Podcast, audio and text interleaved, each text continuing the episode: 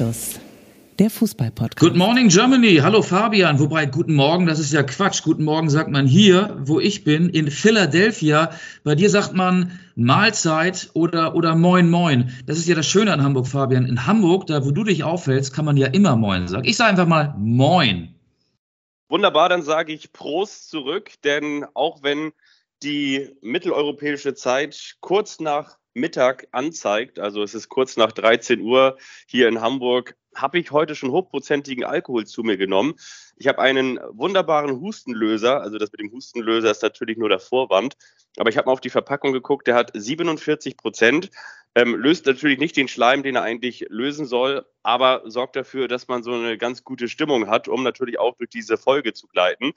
Ich grüße Far Away in America, nicht im noch nobleren Nobelviertel und reiche das natürlich auch nochmal weiter, was die vielen Anstoßhörerinnen und Anstoßhörer über Instagram ebenfalls kundgetan haben. Herzlichen Glückwunsch nachträglich zum Geburtstag und hallo Michael Augustin. Hallo Fabian Wittke, ja, danke für die Glückwünsche. Mein Geburtstag, der war am 11. Oktober, der ist gefühlt schon wieder drei, vier Wochen weg. Ich bin ja tatsächlich seit letzter Woche Donnerstag in Amerika an der Ostküste, war erst in Foxborough, war in Hartford, bin jetzt in Philadelphia, da wo die deutsche Nationalmannschaft kommende Nacht um 2 Uhr eurer Zeit, um 20 Uhr unserer Zeit gegen Mexiko spielt. Und ich bin so richtig drin im Jetlag. Ich will jetzt hier keine ähm, Blumen haben, ich will kein Mitleid haben, aber ich will dich gerade mal so ein bisschen mit in meine Welt nehmen. Ich äh, sitze hier vor einem Rechner in meinem Hotel. Da wache ich jeden Morgen zwischen 4 und 6 Uhr auf, weil es ja bei uns jetzt gerade erst äh, kurz nach 7 am Morgen ist. Bei euch ist es kurz nach 13 Uhr am Mittag. Und ich komme nicht so richtig raus aus dieser zeitlichen Umklammerung. Aber ansonsten geht's mir gut und dir abseits des Hustens hoffentlich auch. Und der Hustenlöser, der bringt mich auf eine Idee. Also dein Hustenlöser ist ja auch so ein bisschen was wie Julian Nagelsmann und sein Co-Trainer Sandro Wagner für die deutsche Fußballnationalmannschaft. Da hat sich ja auch einiges gelöst. Und zwar in guten Fußball. Und damit wären wir schon so ein bisschen bei der Analyse des USA-Spiels. Ach, ich weiß gar nicht, ob wir in die Analyse reingehen wollen.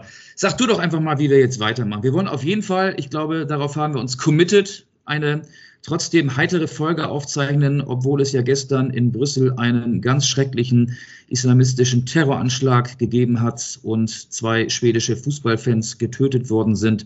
Das Spiel zwischen Belgien und Schweden wurde abgebrochen. Die schwedische Mannschaft hat Belgien inzwischen wieder verlassen. Wir machen trotzdem eine Anstoßfolge, so gut es geht, würde ich mal sagen.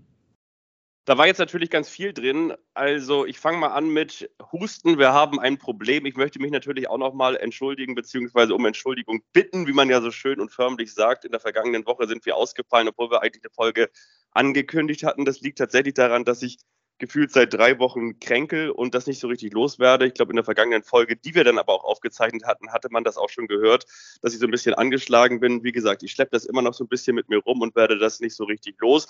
Und das andere, das noch viel wichtigere ist, das hast du angesprochen, das ist natürlich völlig klar. Es gibt immer und natürlich viel mehr Themen, die viel wichtiger sind, die viel brisanter sind. Es gibt Situationen, da geht es um Leben und um Tod. Und ich glaube, das haben wir auch so in unseren Antext geschrieben, ne? so dass dem Motto, ähm, Fußball ist irgendwie nicht so wichtig und äh, manchmal muss man auch Dinge, die nicht so wichtig sind, ernst nehmen oder so, so sinngemäß. Und genauso haben wir das natürlich auch zu Corona-Zeiten gemacht. Und manchmal ist es ja auch ganz schön, so ein bisschen wie so ein Saunagang. Man kann da einfach mal für eine Viertelstunde reingehen und kann mal alles rausschwitzen, was man vielleicht im Alltag so an an Dreck und an negativen Einflüssen mit aufsaugt und kann einfach mal in dieser Sauna kurz diese Uhr einmal umdrehen und die Zeit mal durchlaufen lassen, wohl wissend, dass die Welt da draußen deshalb keine bessere ist, aber vielleicht kann man einmal ganz kurz rausgehen und ich glaube, so ein bisschen, ohne dass wir uns jetzt den Auftrag für die Gesellschaft auf die Fahnen geschrieben haben, soll auch dieser Podcast halt äh, nach wie vor ein bisschen locker, ein bisschen leicht, ein bisschen heiter sein und es geht tatsächlich ja nur um Fußball und alles andere ist natürlich trotzdem viel wichtiger, aber dafür sind wir natürlich dann auch echt einfach nicht das richtige Gefäß, oder? Das hast du sehr schön formuliert. Also ganz, ganz klasse. Und ich finde, da ist jetzt auch jeder weitere Kommentar überflüssig. Wir können ja einfach dann jetzt äh, ja. loslegen, wie wir es äh, immer gemacht haben.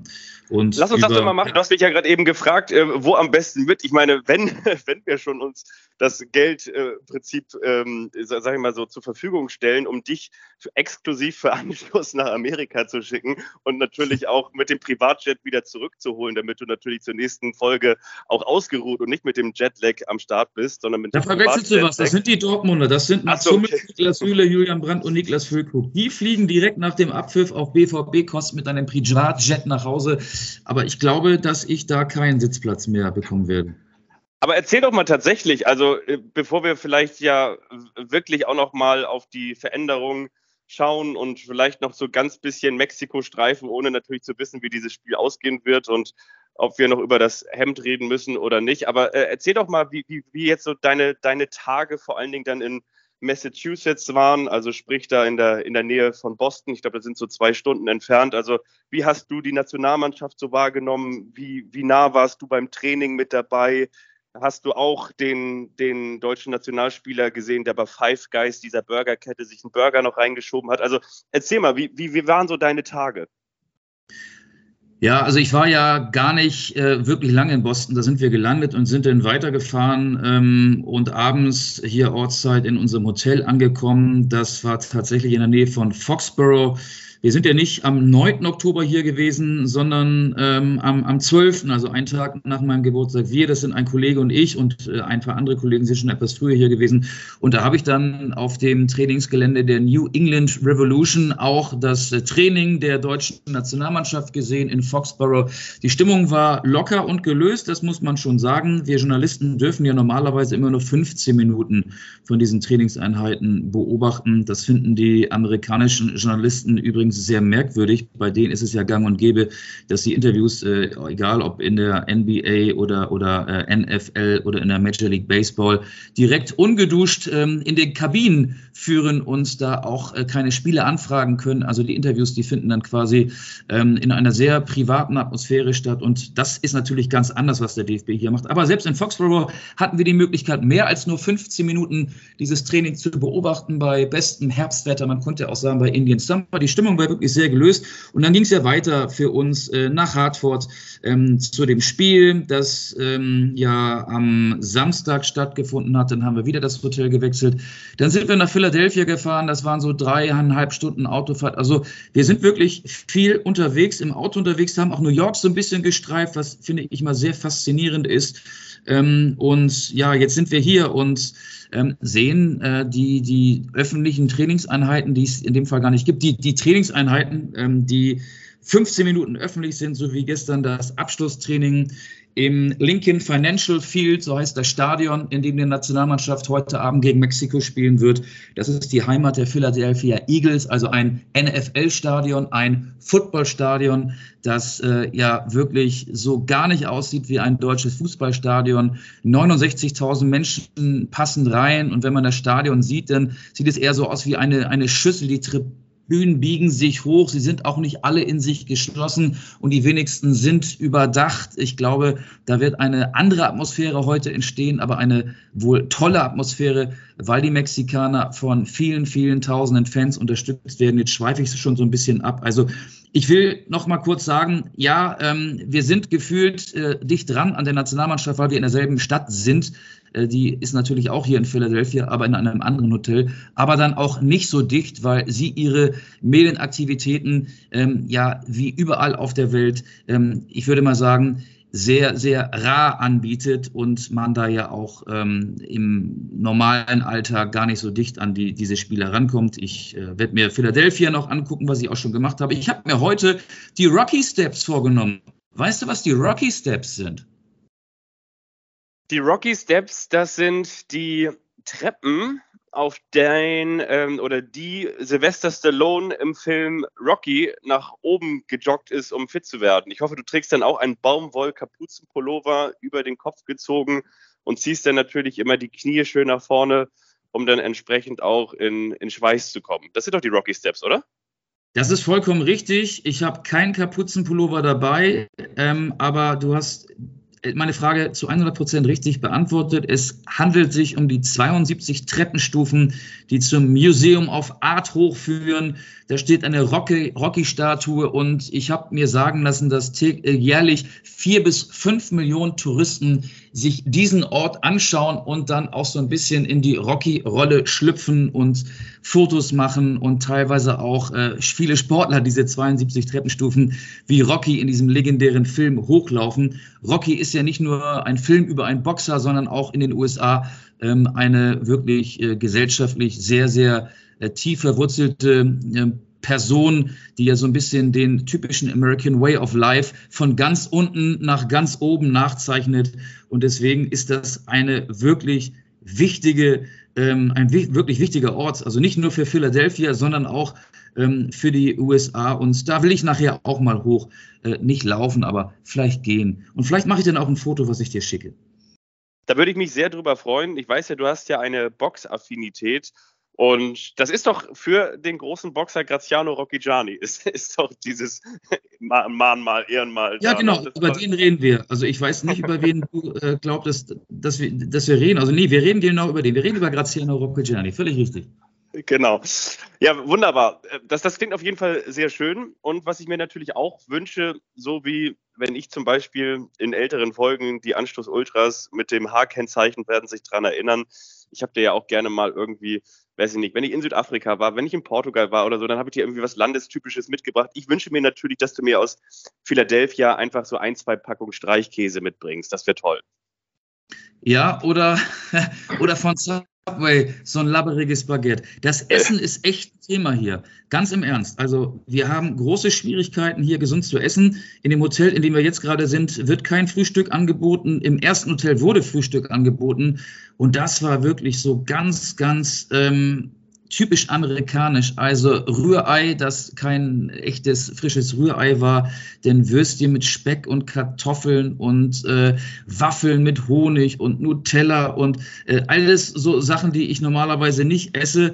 Und das Ganze auf Styropor-Tellern und mit Plastikgeschirr. Und da fasse ich mir jedes Mal an den Kopf, ähm, warum der Umweltschutz hier noch nicht angekommen ist oder warum das Verständnis für die Umwelt, für die Natur noch nicht angekommen ist. Ich weiß, einiges ist auch recycelbar, aber es ist jedes Mal, wenn ich hier bin, ist es, äh, finde ich, macht, macht mich das fassungslos. Ich war noch nicht so oft in den USA, ehrlich gesagt erst dreimal, 2009, äh, 2017 und jetzt. Ähm, aber ja, vielleicht sollte ich dir ein bisschen Philadelphia Käse mitbringen. Den habe ich tatsächlich ja auch gegessen im ersten Hotel, als es noch Frühstück gab. Neben Anstoß bist du ja auch noch, sorry, da haben wir wieder den Husten, bist du ja auch noch für, für die ARD da und da gibt es ja diese häufig zitierten Talkleitungen, sprich, also du sitzt dann da und unterschiedliche Sender, die zu dem ARD-Verbund gehören, ob es jetzt NDR ist, SWR, WDR, HR und so weiter und so fort, die können dann mit dir sprechen oder dann bist du zum Teil eben auch bei Jugendwellen reingeschaltet wie Enjoy 1 Live und wie sie alle heißen und dann werden dir ja unterschiedliche Fragen gestellt und ich könnte mir vorstellen, dass jetzt natürlich alles ein bisschen mehr im Hinblick auf Mexiko ist.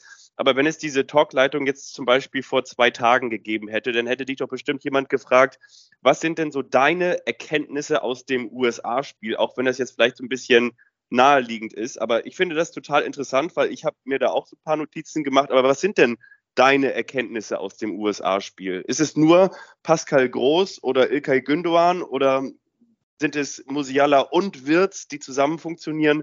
Oder eine Mannschaft, die mit Moral zurückkommen kann? Was sind deine Erkenntnisse? Ja, da sind wir wieder bei äh, deinem Hustensaft. Man könnte ja auch äh, Julian Nagelsmann äh, wie so ein, mit einem scharfen Hustenbonbon vergleichen, der einfach mal die Atemwege frei gemacht hat. Ich finde, das war ein erfrischender Auftritt, den die Deutschen da am Samstag in Hartford gegen die Amerikaner gezeigt haben. Also die erste Halbzeit war ausgeglichen. Da fand ich übrigens Christian Pulisic, den wir noch von Borussia Dortmund kennen, überragend. Und da gab es auch ja, ja, Abstimmungsschwierigkeiten in der Abwehr. Jonathan Tah war ein bisschen lethargisch. Das Zusammenspiel zwischen Hummels und Rüdiger hat noch nicht so gut geklappt. Aber ich fand die zweite Halbzeit wirklich sehr, sehr gut. Und einige Kollegen sprechen sogar von der besten zweiten Halbzeit einer deutschen Fußballnationalmannschaft seit äh, Jahren. Ähm, ja, kann man vielleicht auch so sehen. Es waren aber dann auch nur in Anführungsstrichen die Amerikaner, die bei der WM aber immerhin die K.O.-Runde erreicht hatten und im Achtelfinale dann gegen die Niederlande ausgeschieden waren. Du hast gerade schon so ein paar Spiele angesprochen, die mich auch überzeugt haben. Ilkay Gündoğan hat endlich eine Position, die zu ihm passt, gefunden in der Nationalmannschaft. Er wurde ja vor allen Dingen unter Nagelsmanns Vorgänger Flick immer hin und her geschoben, war jetzt der Chef im Mittelfeld, hatte ganz viele Aktionen. Leroy Sané hat seine gute Form, die er beim FC Bayern ja schon seit Monaten zeigt, konserviert und hat sie hier auch in Hartford ausgepackt. Sehr stark im 1 gegen 1, immer gefährlich, sehr schwer zu verteidigen.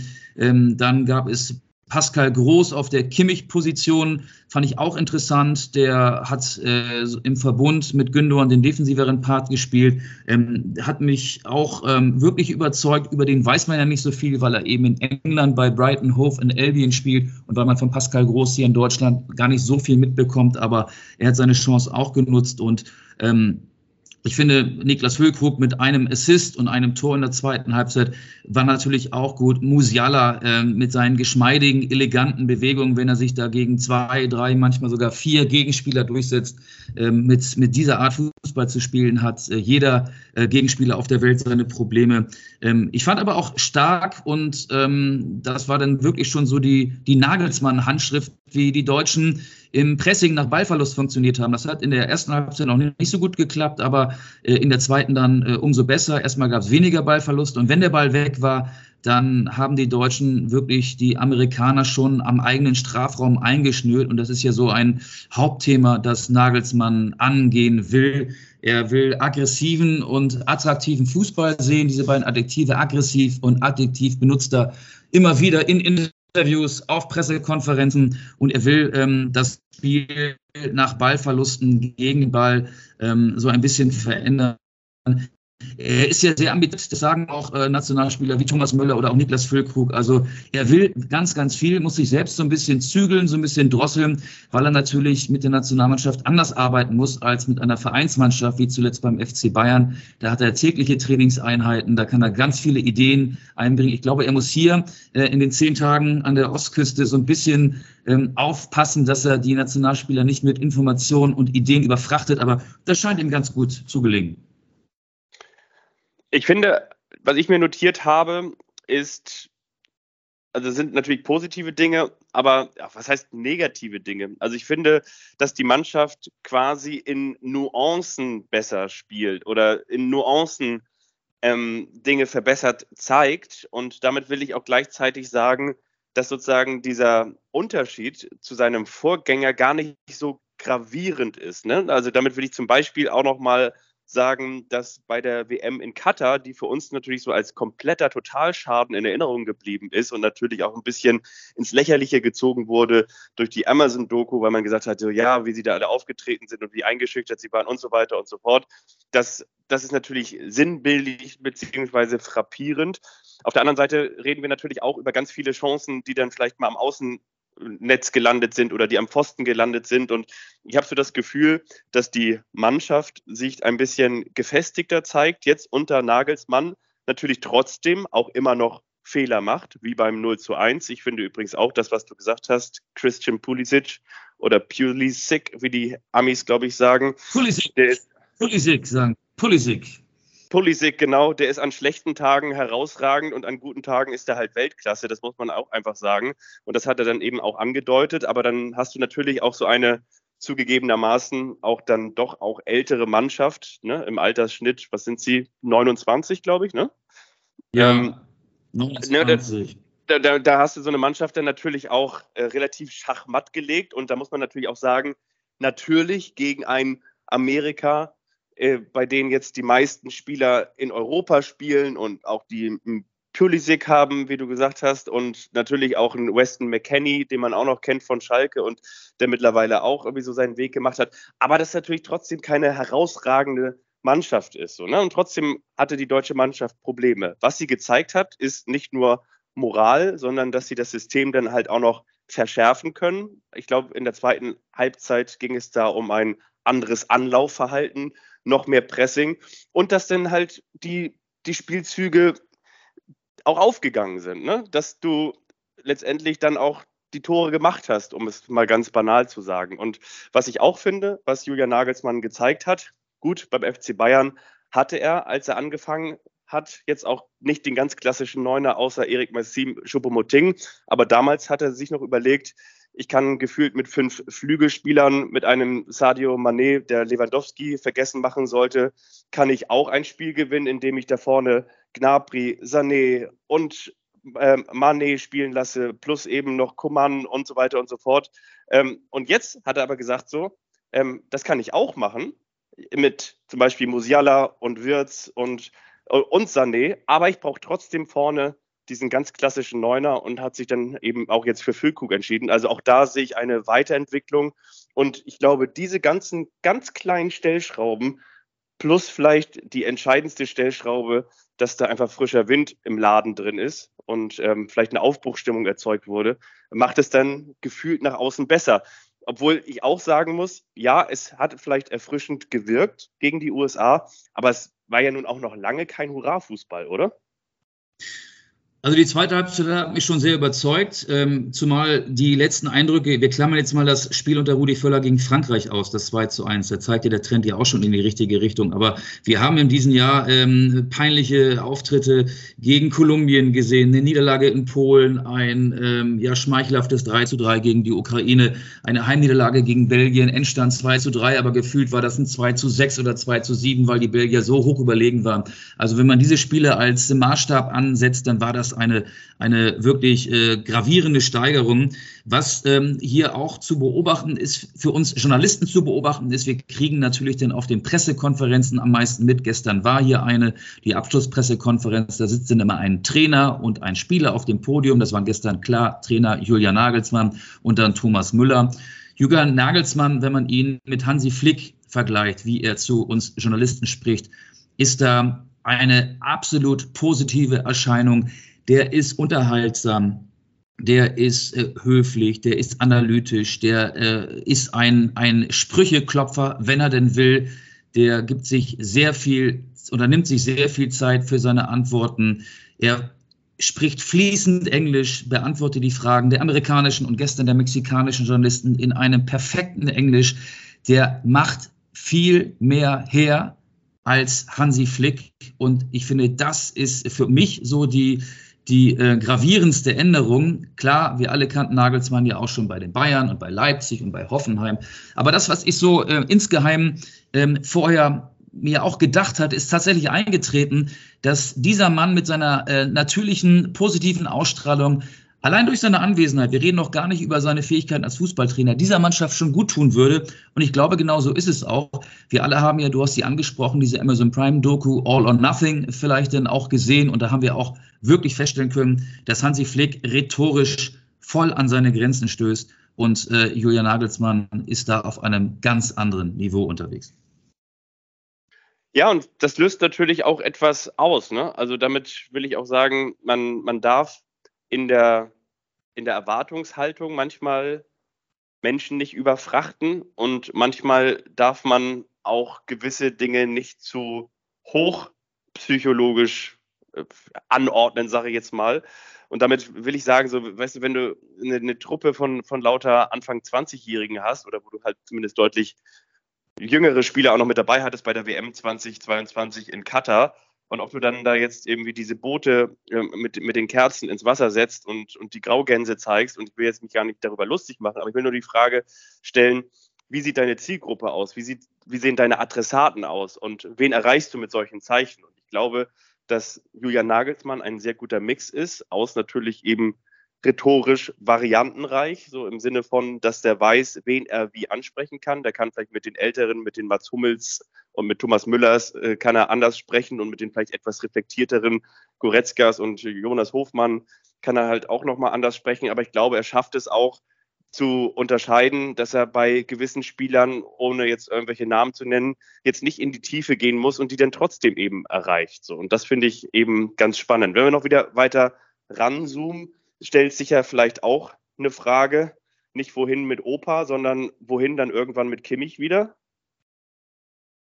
Ja, der ist ähm, ja gar nicht mehr hier. Ne? Der hat ja äh, nach dem Aus von Flick noch kein Länderspiel gemacht. Er hat in Dortmund gegen Frankreich gefehlt, es hier gefehlt. Ähm, ja, aber wir wissen ja aus seiner Zeit beim FC Bayern, dass Julian Nagelsmann auf Kimmich steht, dass er sehr viel von diesem Spieler hält. Und wahrscheinlich wird dann Pascal Groß weichen müssen. Also darauf wird es hinauslaufen. Anders kann ich es mir nicht vorstellen. Ich kann es mir auch nicht vorstellen. Auf der anderen Seite finde ich es eben total charmant. Ich habe mir das so vorgestellt, wie, wie, so ein, wie so ein schicker Staubsauger, weißt du, den man mittlerweile auf so eine Ladestation stellen kann von irgendwelchen Nobelfirmen. Und der hat dann vorne auch so ein, so ein Licht dran, damit kannst du in die Ecken reinleuchten so und da kannst du hier und überall damit hin. Und man hat ja früher auch so gesagt, der Sechser ist so ein bisschen so der Staubsauger, so dieser schicke Staubsauger, den du von der Ladestation nimmst, der dann hier und so, ähm, so ein paar Sachen wegmacht und äh, einleitet und, und säubert und auch hochglanzpoliert. Das ist für mich so Ilkay Gündoğan. Auf der anderen Seite hast du aber vielleicht auch mit Pascal Groß noch so ein Kehrblech, bei dem du sagen kannst, so alles klar, das ist derjenige, da musst du dich zwar vielleicht auch nochmal bücken, da musst du aber vielleicht auch nochmal runter auf die Knie, aber damit kommst du vielleicht auch in die Ecken und damit kannst du vielleicht auch nochmal oder gröbere Sachen wegwischen. Und ich finde diese Kombination eigentlich ganz spannend. Und ich habe das Gefühl, dass wenn Kimmich zurückkäme, zweifelsohne, natürlich vor allen Dingen auch durch seine Chip-Pässe, ist dieser Spieler, der die Bälle in die letzte oder ins letzte Drittel spielen kann oder beziehungsweise vor allen Dingen hinter die Kette, hinter die Defensivreihe, hinter die Defensivformation spielen kann. Das kann er im Prinzip in der Nationalmannschaft wie fast kein zweiter von, von, von oben, diese Bälle. Aber auf der anderen Seite im Defensivverbund ist Kimmich natürlich jetzt auch nicht der dreckige, der sich, ähm, der sich natürlich auch mal für keine Grätsche zu schade ist, aber da ist Pascal Groß halt deutlich, ich sag mal, rustikaler im Ansatz. Ja, aber es sind ja alles eher äh, Achter, so diesen klassischen Sechser. Wir haben ja alle noch Gennaro Gattuso äh, in Erinnerung, vielleicht, der so als äh, Sechser ähm, ja durch seine Spielart so eine, so eine, so eine Zeit geprägt hat. Ja, die Mexikaner haben mit Edson Alvarez ein. Der ist beispielsweise genau so. Der spielt inzwischen auch in der Premier League bei West Ham United. Der tut weh. Also der wird auch die Maschine genannt. Edson Alvarez. Mal drauf achten. Heute Nacht um zwei Uhr, wenn du das Spiel guckst. Solche Spieler gibt es ja bei den Deutschen nicht. Ähm, Kimmich ist einer, der sich ja insgeheim auch so als äh, verkappter Spielmacher sieht. Ilka Gündogan ist ein, ist ein Achter. Äh, Goretzka auch. Robert Andrich wäre so ein Gattuso ja. oder so ein Edson Alvarez. Deswegen ist er ja auch im Team der ist ja nicht mal Stammspieler bei Bayer Leverkusen, aber weil er eben ein anderes Element mitbringt, hat Nagelsmann den nominiert. Ebenso Kevin Behrens. Ja, er hat viermal getroffen für Union Berlin an den ersten beiden Spieltagen, aber er ist auch mit der Berliner Krise untergegangen. Aber er ist eben kopfballstark. Er hat die Hälfte seiner Bundesliga-Tore alle per Kopf erzielt. Und wenn es dann mal nach 82 Minuten 0 zu 1 steht und du noch irgendwie ähm, einen brauchst, der da vorne die Körperlichkeit und Kopfballstärke reinbringt, dann wechselst du Behrens ein. Also auch diese Nominierungen machen ja irgendwie Sinn, auch wenn das vielleicht nicht gerade ähm, die Spieler sind, die in den letzten Wochen, ich rede jetzt von Andrich und Behrens, ähm, ja am, am, am absoluten Leistungslimit gewesen sind, aber so die Spielertypen, die passen schon, glaube ich, äh, ganz gut. Wir reden jetzt vor dem Spiel gegen Mexiko. Wir wissen nicht, wie es ausgeht. Vielleicht äh, müssen wir uns auch morgen oder ich mich vor allen Dingen mit meinen vielleicht zu optimistischen Aussagen wieder korrigieren. Aber ich kann ja nun die Eindrücke widerspiegeln, die ich jetzt vor diesem Spiel gegen Mexiko gewonnen habe und vor allen Dingen während des Spiels gegen die USA. Und diese, diese klassischen Sechser, die hast du momentan nicht auf dem Platz, weil es ja alles Spieler sind, die eher so ähm, ja, Achter sind, also quasi ähm, eine Mischung aus defensiven und offensiven Mittelfeldspielern. Ich bin gespannt.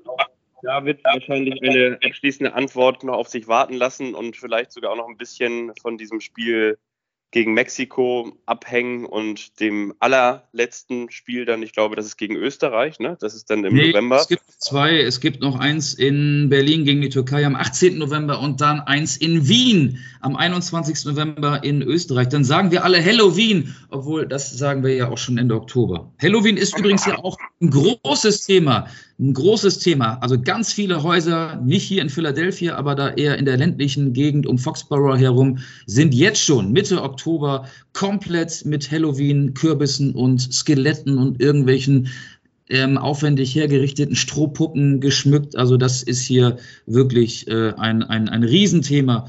Aber ich glaube, ist jetzt auch keine große Überraschung, dass die Amerikaner Halloween ganz gut finden. Das ist dann auch die Gegensätzlichkeit und das Irre das, was, was so der deutsche Fußball dann mitbringt. Ne? Also ausgerechnet dann, wenn man die hässliche Fratze des Fußballs zeigen könnte, nämlich zur Halloween-Zeit, zeigen wir sie gar nicht mehr.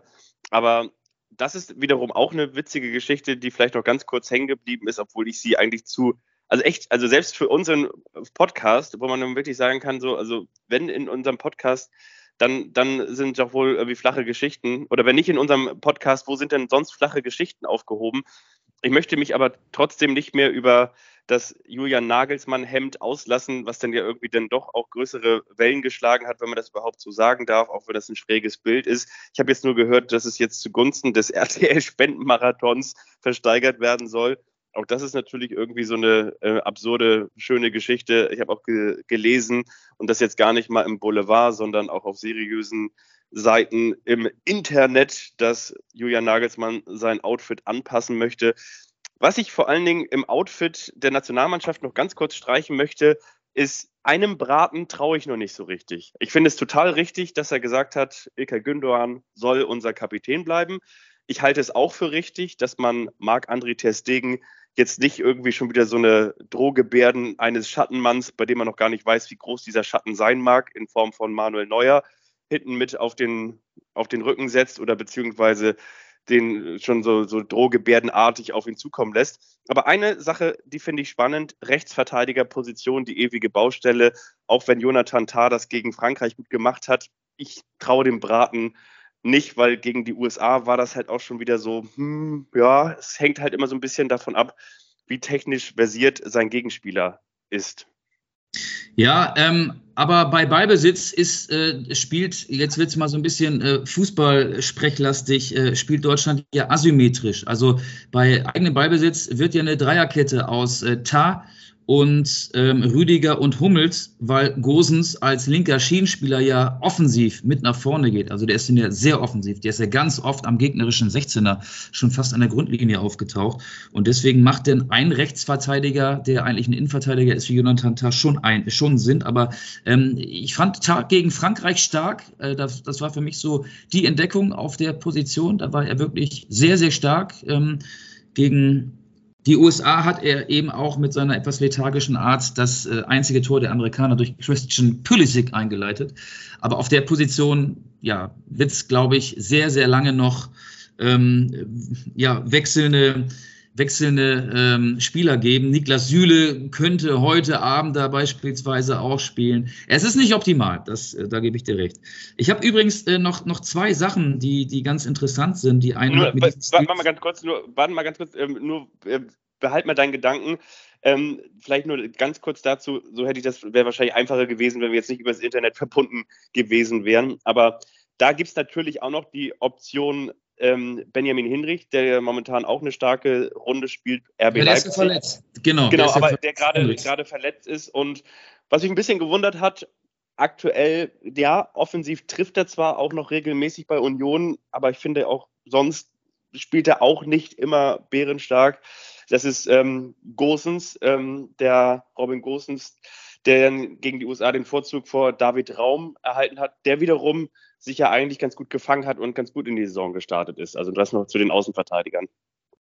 Ja, aber Gosens ist ja einer, der offensiv, ich habe es ja gerade gesagt, ähm, ja. da auch viele Lücken reißt und ähm, ja gute Bälle in den Strafraum spielt, torgefährlich ist bei Union, trifft er regelmäßig. Ich glaube, dass der schon knapp vorne ist. Aber ich kann mir vorstellen, auch wenn Nagelsmann gesagt hat, er wird nicht heftig rotieren, ich rechne so mit drei, vier, neun in der Startelf heute, dass im Laufe des Spiels dann wirklich alle zum Einsatz kommen werden. Also jetzt nicht die insgesamt vier Torhüter, die es hier gibt im Kader, aber dass David Raum dann auch zum Einsatz kommen wird, dass der vielleicht sogar beginnen wird anstelle von Robin Gosens uns äh, und dass wir auch die Debüts von, von Andrich und von Behrens erleben werden. Das Ganze übrigens, und jetzt bin ich bei meinem Gedanken, auf einem Rollrasen, der auf Kunstrasen verlegt worden ist, hier im Lincoln Financial Field, dem Stadion der Philadelphia Eagles, also dem American Football Team. Beide Nationen hatten große Schwierigkeiten, ein geeignetes Stadion zu finden, weil hier momentan äh, die NFL-Saison läuft, die Baseball-Saison läuft. Und ich habe mir diesen Rasen gestern angeguckt. Ich war drauf. Also man kann hier auch mit so einer Akkreditierung relativ weite Wege gehen, ohne dass hier ständig ein Ordner äh, dir die Hand als äh, imaginäres Stoppschild vor die Augen hält. Ähm, der Rasen, der ist nicht wirklich angewachsen. Also man, wir kennen ja alle Rollrasen irgendwie, da müssen die Nähte, die, die einzelnen Platten müssen ja zu einer großen Rasenfläche werden. Äh, das dauert, man darf dann auch den Rasen längere Zeit nicht betreten. Das ist hier nicht so. Also man sieht da noch die, die Nähte oder, oder die Fugen. Und äh, ja, das, das, das könnte interessant werden, will ich nur mal so sagen. Und dann habe ich noch einen Gedanken. Ähm, Philadelphia ist heute eine absolute Sportstadt. Hier finden heute drei Ereignisse parallel statt. Um zwei Uhr eurer Zeit in Deutschland, dieses Länderspiel zwischen Mexiko und Deutschland. Dann findet ein NHL statt, die National Hockey League. Die Philadelphia Flyers spielen gegen Vancouver um zwei Uhr.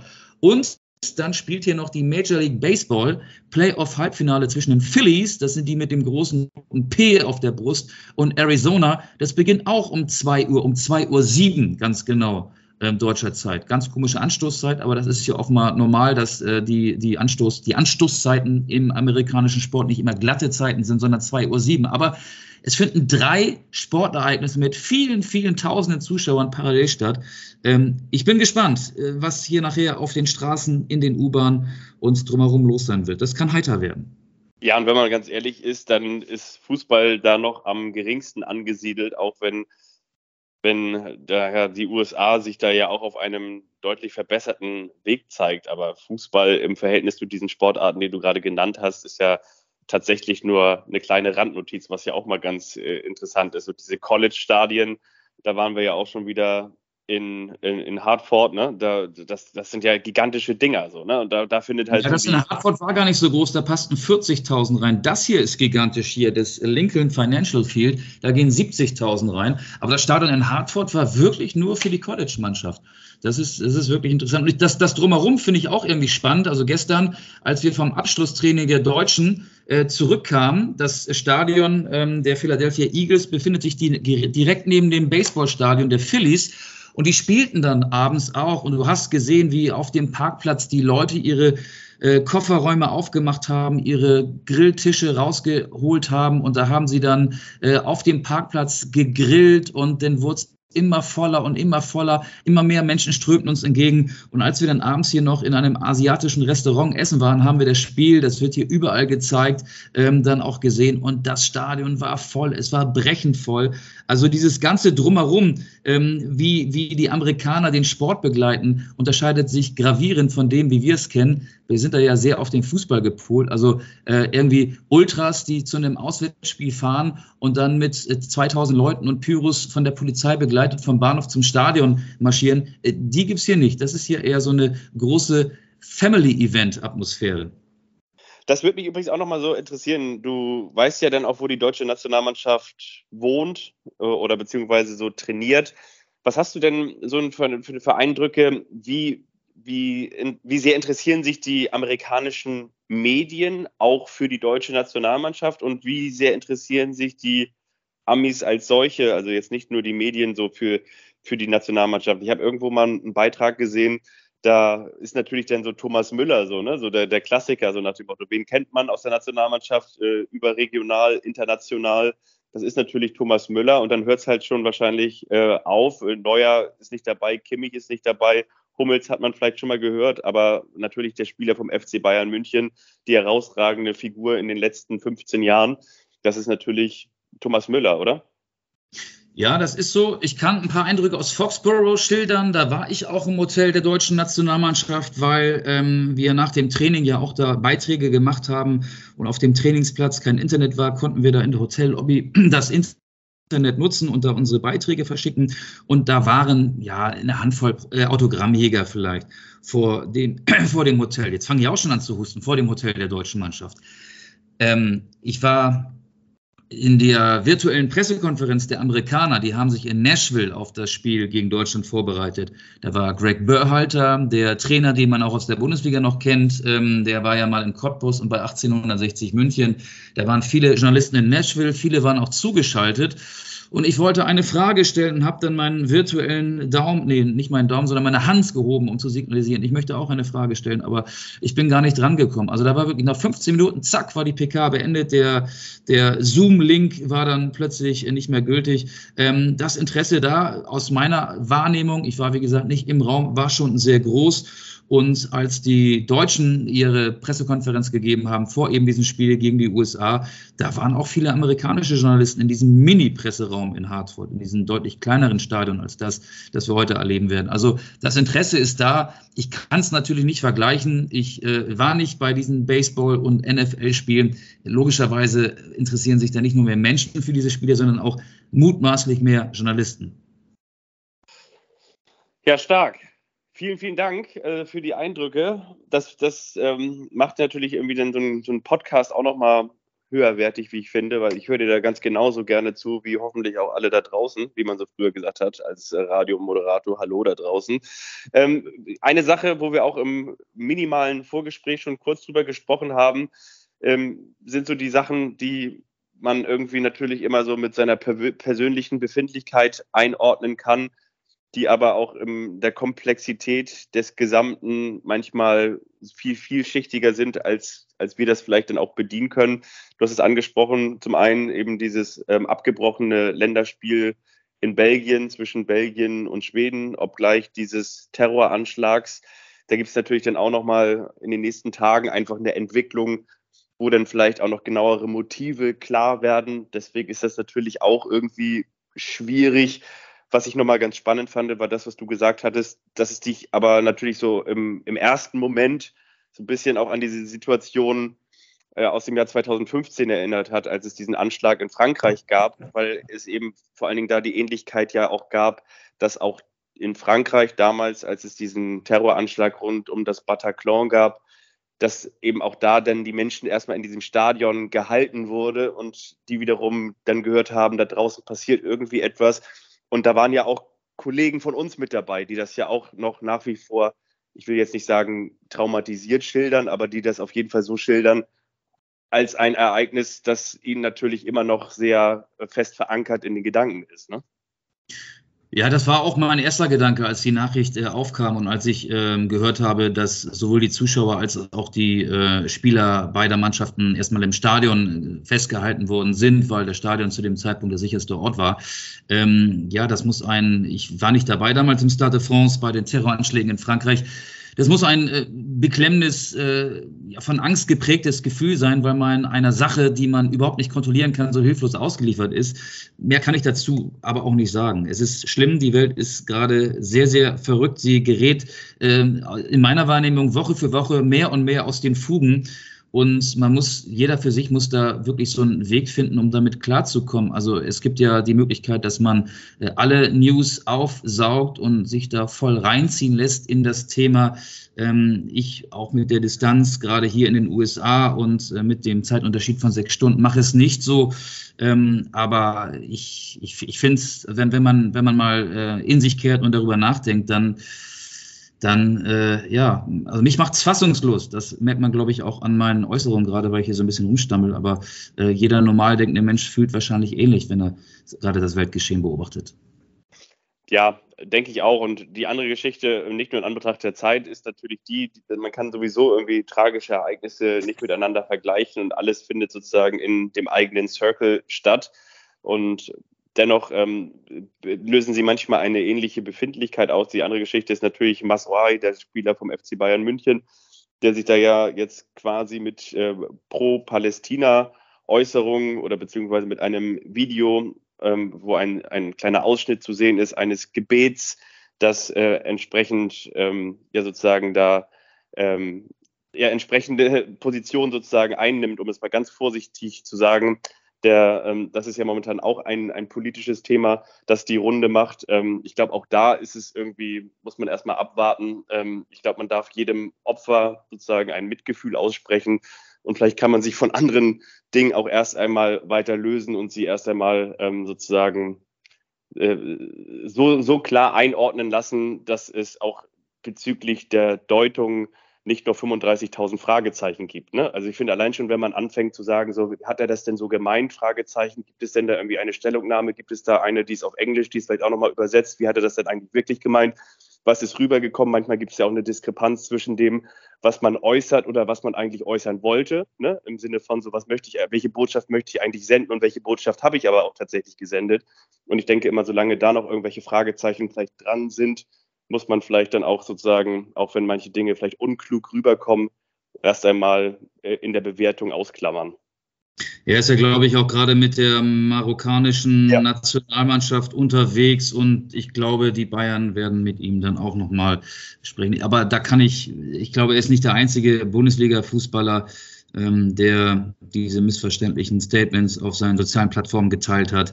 Ja, das Thema betrifft die Gesellschaft und der Fußball ist ja, jetzt klinge ich wie, wie jemand, der irgendwie beim DFB eine Bankettrede hält. Der Fußball ist ja auch nur ein Spiegelbild der Gesellschaft und ähm, ja, da stecke ich zu wenig drin. Also ich habe mir die, die Artikel äh, auch gar nicht richtig durchgelesen. Also ich kriege das auch nur mit, wenn ich dann mal irgendwie so ähm, kicker.de äh, runterscroll und weiß ich nicht, die Bild macht es, glaube ich, ein bisschen größer. Da stecke ich zu wenig im Detail.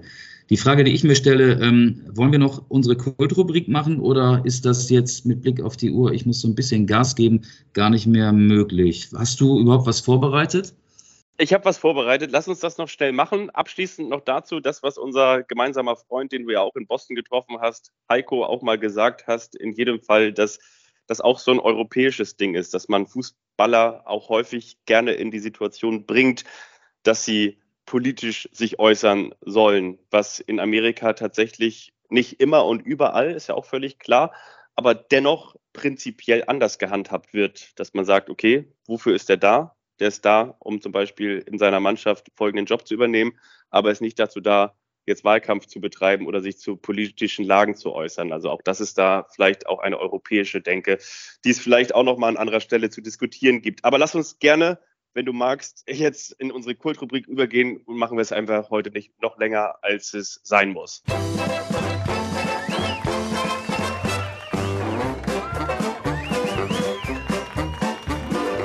Das ist der eine, der überrascht den anderen und wiederum der andere, der weiß nichts davon. Das ist der eine, der überrascht den anderen. Und wiederum der andere, der weiß nichts davon.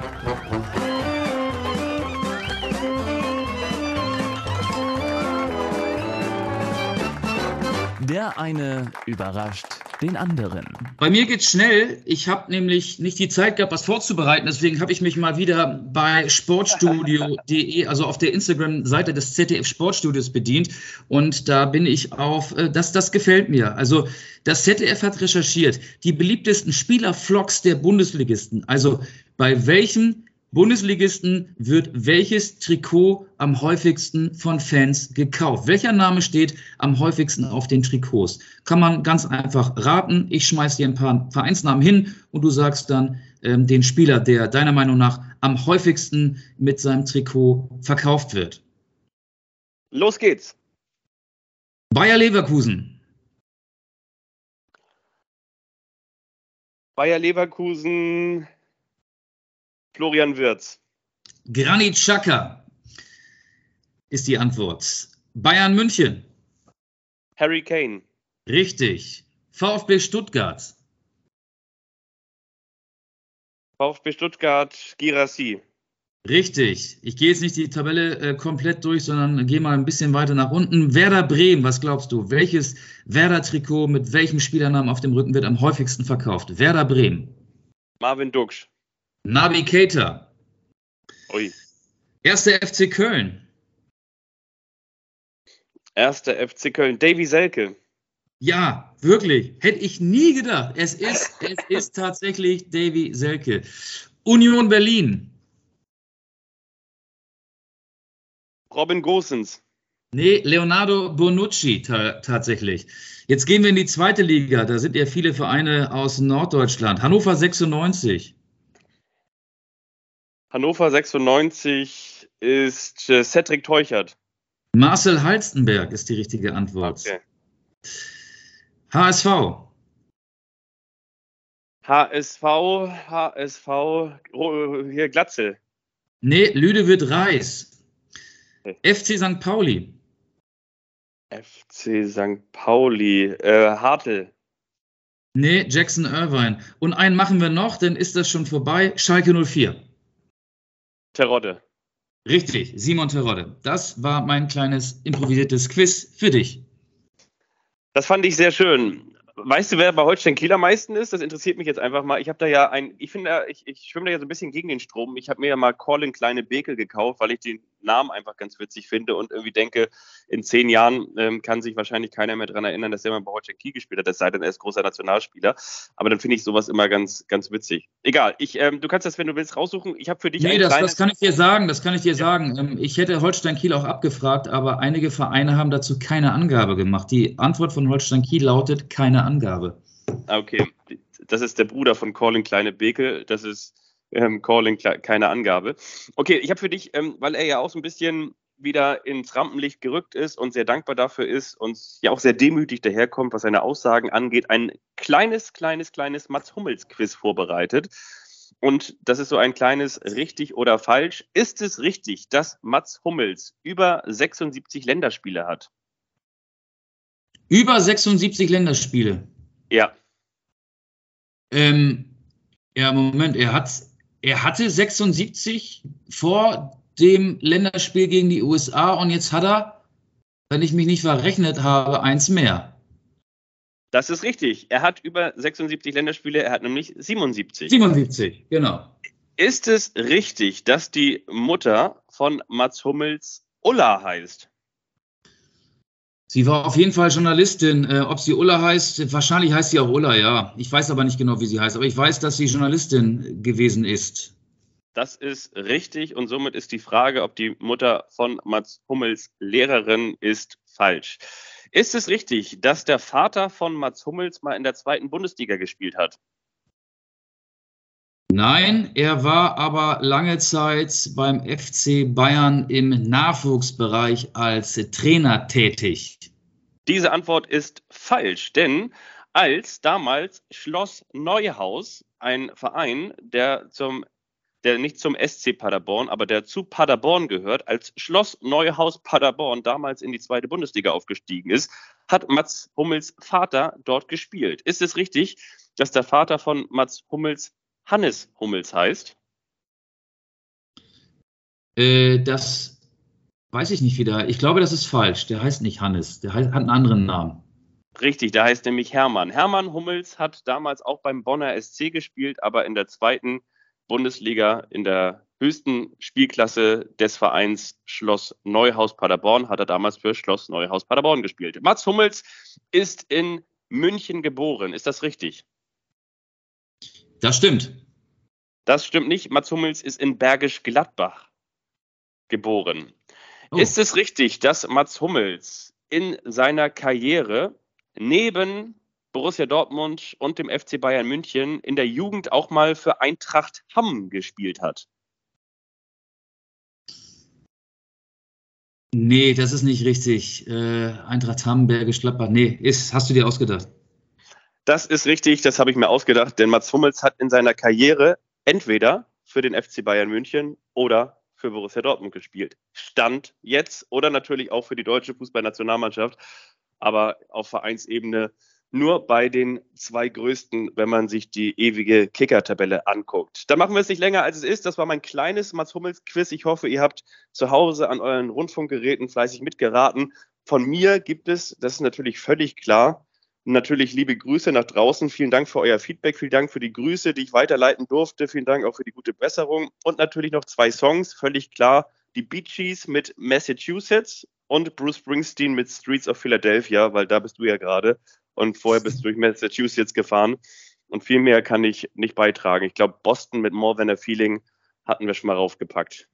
Witzig, Bruce Springsteen habe ich auch auf meine Liste geschrieben. Dann nehme ich äh, Peter Gabriel, der hat, glaube ich, mal einen Song über Philadelphia geschrieben, der heißt Love Town. Ich glaube, da geht es um Philadelphia. Dann nehme ich statt Bruce Springsteen Peter Gabriel mit Love Town. Kleine Schätzfrage für dich noch äh, mit aktuellem Bezug zu dem Spiel heute. Was glaubst du, wie viele Menschen mit mexikanischen Wurzeln leben in den USA? Mit mexikanischen Wurzeln, das heißt, dass sie den Mohrrüben aus Mexiko im Garten haben, ne? Ja, genau. Wie viele davon? Ich würde sagen 30 Prozent. Nee, in, in, in Zahlen. Also ähm, nicht Prozent, weiß ich jetzt nicht. Äh, sag, sag Also, mal die okay. Zahl. Okay, warte mal, 30 Prozent, dann tippe ich mal, das sind so, oh, jetzt kann ich mich blamieren, ne, was die Prozentangaben angeht. Nee, ich würde mal so tippen, mm, mm, mm, mm, mm. dann sag ich mal so 60 Millionen. Nee, 38 Millionen. 38 okay. Millionen und deswegen werden heute auch sehr viele mexikanische Fans bei diesem Länderspiel sein. Und auch das ist lustig noch.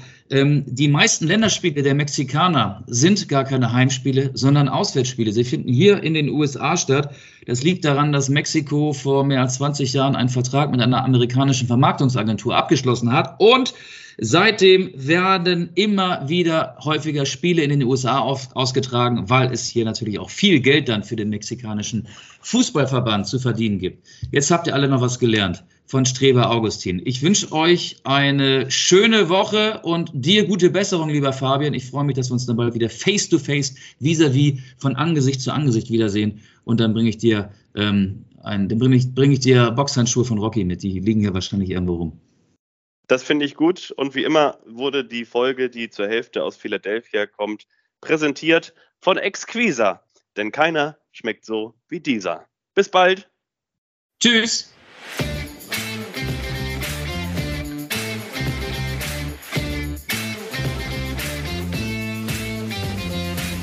Anstoß, der Fußball-Podcast.